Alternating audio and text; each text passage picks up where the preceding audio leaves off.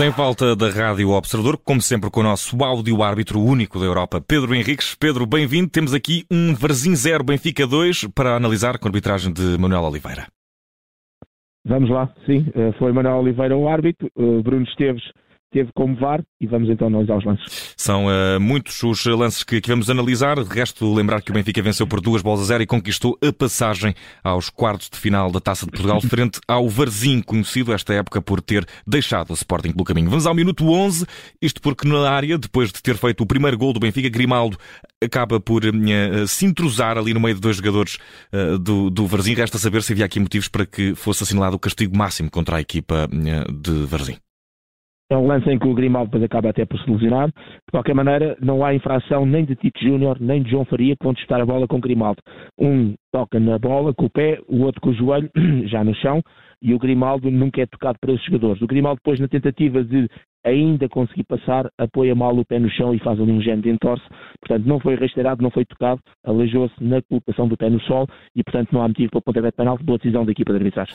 E foi o único lance desta primeira parte. Na segunda parte, chegaram-nos um pouco uh, mais, uh, os jogadores um pouco mais intensos e, por isso, isso também teve consequências disciplinares. Vamos começar ao minuto 50. Um lance na área do Benfica, envolver Tito Júnior e, mais uma vez, Grimaldo, que em carrinho acaba por derrubar Tito Júnior. Não foi marcado penalti. As primeiras imagens pareciam que, parecia que, que revelavam precisamente uma decisão acertada, mas eh, Pedro, Exato. poderá haver aqui qualquer coisa a, a, a destapar. Sim, é, o motivo existiu para o pontapé de penalti. imagem, as imagens melhores são as dadas pela câmara por trás da baliza que mostra os jogadores, digamos, a correr de frente, porque a bola, como se foi uma, um desvio de trajetória, aparentemente fiquei com a ideia nas primeiras repetições que teria sido mesmo o Grimaldo tocar na bola e depois o contacto teria sido normal, mas não.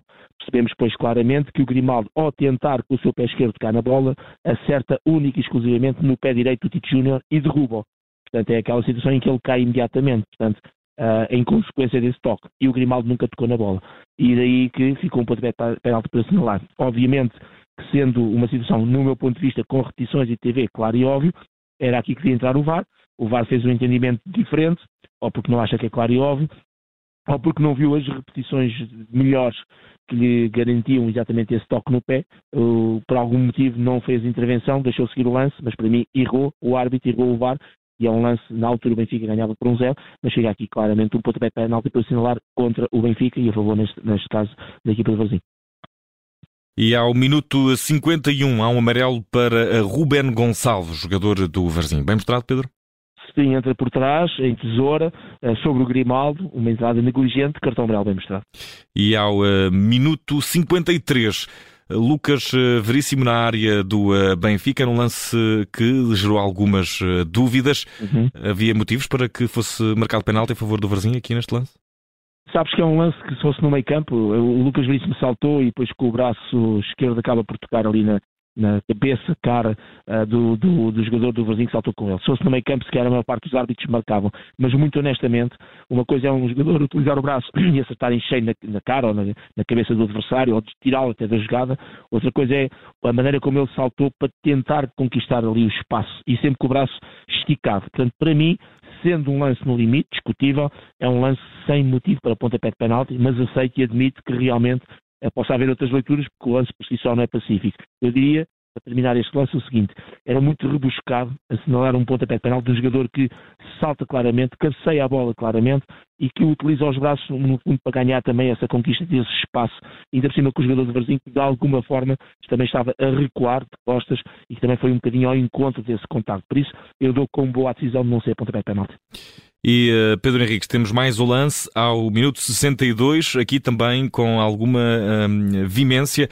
Uh, Barbosa, Sim. jogador do, do, do Varzim, acaba por uh, acertar um jogador do Benfica, uh, num, num tackle deslizante, como costumas chamar. Exato. Aqui um bocadinho agressiva a entrada, foi amarelo, bem mostrado na tua opinião, ou aqui no limite poderia ter sido outra coisa? Foi no limite, como tu disseste. Portanto, é a tal situação que se a gente tivesse um cartão laranja, dizíamos que era o mais adequado. Uh, o, o, o, jogador Barbosa, ao tentar chegar à bola, falha claramente e de sola, estava para acertar ali na canela do Enzo e de frente.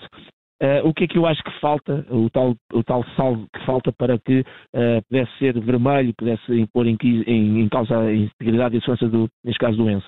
Há umas palavras que nós depois utilizamos em termos de, de, definição destes lances dos tackles, como é o caso da malícia, da velocidade, da intensidade, uh, depois da, da, distância, uma série de coisas que nós utilizamos para tentar perceber a diferença entre o amarelo e o vermelho. E no meu ponto de vista, Uh, faltou a tal malícia, que é muitas vezes aquela entrada clara à perna do adversário, faltou alguma velocidade, porque o jogador até estava relativamente perto, e a tal intensidade daquelas entradas mesmo que a gente vê que é o que chamamos é partir. Faltou esses condimentos para ser o vermelho. E por isso eu concordo com o cartão amarelo e mais do que isso, o VAR neste lance, por faltar exatamente aqui mais qualquer coisa, nunca iria intervir, iria sempre validar a decisão da equipa de arbitragem. O certo é que eu considero que foi uma boa decisão, mas não é um lance claro e óbvio para, por exemplo, intervenção uh, de acordo com o protocolo do vídeo Por isso, boa decisão. E ao minuto 70, mais um amarelo para o homem do Varzim. Desta feita foi Léo Teixeira. Bem mostrado? Sim, é uma, uma entrada sob o Orsner e, portanto, in, entrada negligente e passível de cartão amarelo. Portanto, boa decisão. E ao minuto 66, novo amarelo para o Varzim, desta feita para Tovar entrou, cortou um ataque prometedor numa falta sobre o João Mário e, portanto, claramente bem mostrado este cartão amarelo. E ao minuto 83, Enzo, já de pazes feitas com os adeptos e com o treinador e com a equipa encarnada, depois de ter feito também o, o segundo gol do Benfica, o gol da tranquilidade, ainda viu um, um, cartão amarelo. Bem mostrado aqui ao campeão do mundo? Sim, é uma situação em que depois do árbitro ter interrompido o jogo, Uh, e como resultado também corria a favor, dá ali aquele pontapézito na bola, para mais longe. E, portanto, há aqui este complemento desportivo entre tentar um, ganhar algum tempo ou, ou, perder tempo, conforme o ponto de vista, e há aqui um complemento que é incorreto, depois do árbitro ter apitado, ele ter tocado na bola para, para longe da, uh, para fora da, zona onde ia ser assinalado ou marcar mais concretamente o pontapé livre. E, e estão uh, revistos, analisados uh, e validados todos os lances deste encontro. Resta saber, em suma, que nota merece Manuel Oliveira depois desta arbitragem da Taça de Portugal. Benfica, Benfica. Exato, vou dar nota negativa, nota 4, porque basei muito, sobretudo, num lance que é muito importante, divide as responsabilidades entre o árbitro. Até um lance que o árbitro podia ter visto, enfim, tem algum ângulo aberto para isso, mas sobretudo também pelo vídeo árbitro. Acho que é um, é um penalti de televisão, claramente, e, e ainda por cima o Bruno Esteves, que é um excelente vídeo-árbitro e um vídeo-árbitro especialista, portanto, é a sua única função neste momento, é, e já não é de agora, é ser apenas vídeo-árbitro, um, acho que devia ter ajudado. É para estes lances que, no meu ponto de vista, uh, os vídeo-árbitros e a vídeo-arbitragem foi criada para lances que são claros e óbvios e, sobretudo, lances importantes de área, como é o caso de um pontapé de penalti. E é por isso que penalizo bastante uh, a atuação do árbitro com base neste lance, porque, enfim, uh, era uma fase do jogo ainda precoce, minuto 50, havia 1 a 0 para o Benfica, um, e estes lançagens podem ser relevantes e importantes naquilo que é o desenrolar do jogo. Por isso, nota negativa, nota 4, muito baseado neste penalti que ficou por assinalar.